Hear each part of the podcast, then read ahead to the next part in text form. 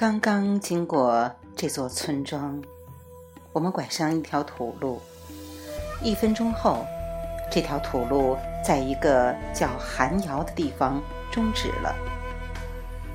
寒窑是一条沟，向黄土高原深处蜿蜒几百米。王宝钏就是在这里等待她的丈夫的，一等就是十八年。王宝钏是唐朝一位丞相最小的女儿。这位丞相急着要给她安排一桩政治婚姻，宝钏拒绝嫁给他父亲提议的任何人。于是她被迫去爬大雁塔，向下面扔绣球，谁抓到那个绣球，她就得嫁给谁。前一天夜里。他曾经见过一个贫穷的流浪者，当他看到他的时候，就把绣球扔给了他。他抓住了他，他的名字是薛平贵。然而，宝钏的父亲拒绝承认薛平贵，把他打发走了。宝钏却不肯接受父亲的决定，于是他也被赶走了。年轻的夫妇。无处安身，只好搬进一座废弃的窑洞里。这座窑洞的黄土墙上刻着“寒窑”二字。之后不久，唐朝与北方的游牧民族东胡之间爆发了战争，薛平贵从军了。很不幸，军队是由王丞相的一位女婿所领导的。他给薛平贵设了一个圈套，导致薛平贵被敌人俘虏了。尽管有人向宝钏报告了薛平贵的死讯，可是她还是继续待在寒窑里，忠贞不渝地等待丈夫的归来。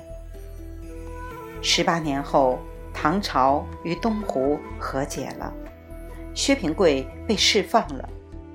当他回到长安的时候，他在他们的窑洞外面发现了自己的妻子。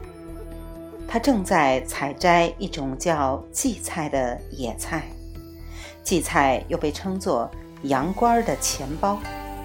薛平贵不在的这些年里，他一直靠它为生。参观了宝钏的窑洞之后。我们停在寒窑这条沟入口处的一个小石滩前，早早地吃了午饭，煮饺子。饺子馅儿是最新摘的羊倌的钱包，味道有点辣。我想象着，至少王宝钏没觉得它单调乏味。我们回到主路上。再次向东南进发，但是没有开多久，一分钟后，我们向右拐上一条土路。这条土路穿过长满了素苗和谷子的田野，经过两座砖窑，向上经过凤溪园的土坡，来到胡亥长满了刺藤的小坟墓前。胡亥是秦始皇的儿子。公元前二百一十年，秦始皇驾崩了。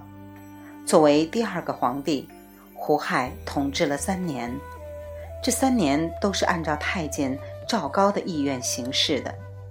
有一次，赵高把一头鹿带到年轻的皇帝面前，说他是一匹马。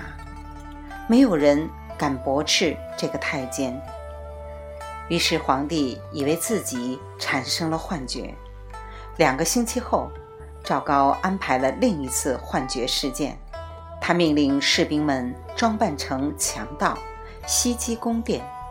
皇帝迅速地自杀了，被另一位傀儡所取代。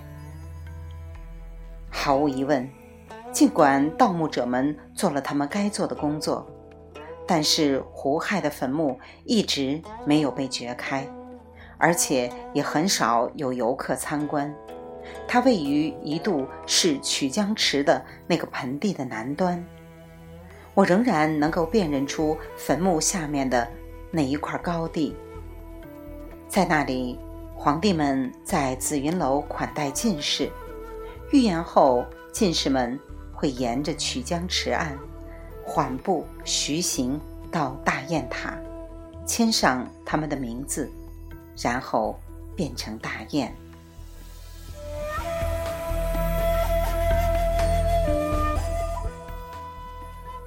回到主路上，我们沿着古代黄渠的路线继续向南行进。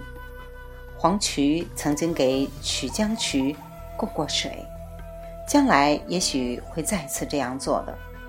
胡亥墓的一位管理人员告诉我，政府已经拟定了计划，要修复曲江渠，建一座大型的公园。他说，为了这一目的。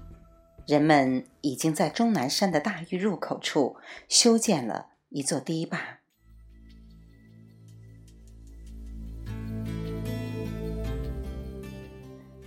过了胡亥墓四公里，我们又一次停下来，恰巧停在东武村前。我们的左方杜陵园上坟冢累累，其中的一座离路不到两百米。于是我们穿过有角落那么高的素描地，去考察那个地方。它包括一座中心坟墓，左右两侧是两座小坟墓，还有一条丹池，两侧排列着十二座马和官员的石雕，欢迎着来访者。他们都是用整块的花岗岩雕琢的。所有这些东西都明显处于良好状态。同样引人注目的是，这个地方被撂给当地的村民管理。我拾起一片屋瓦，把它给一个农民看。他说：“历史学家们曾经来过这个地方，但是不能断定这是谁的坟墓。”后来我找到了一张老地图，上面注明。这是献帝墓。献帝是汉朝的最后一位皇帝，公元二百三十四年卒。从献帝墓向东走不远，有一座大得多的陵墓，它比这片平原至少要高出一百米。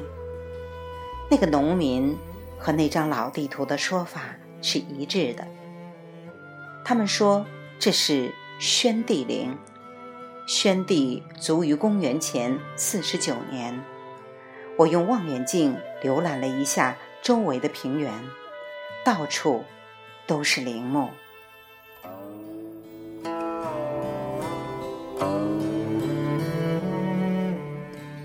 未完待续，来自清音耳语子清分享，欢迎订阅收听。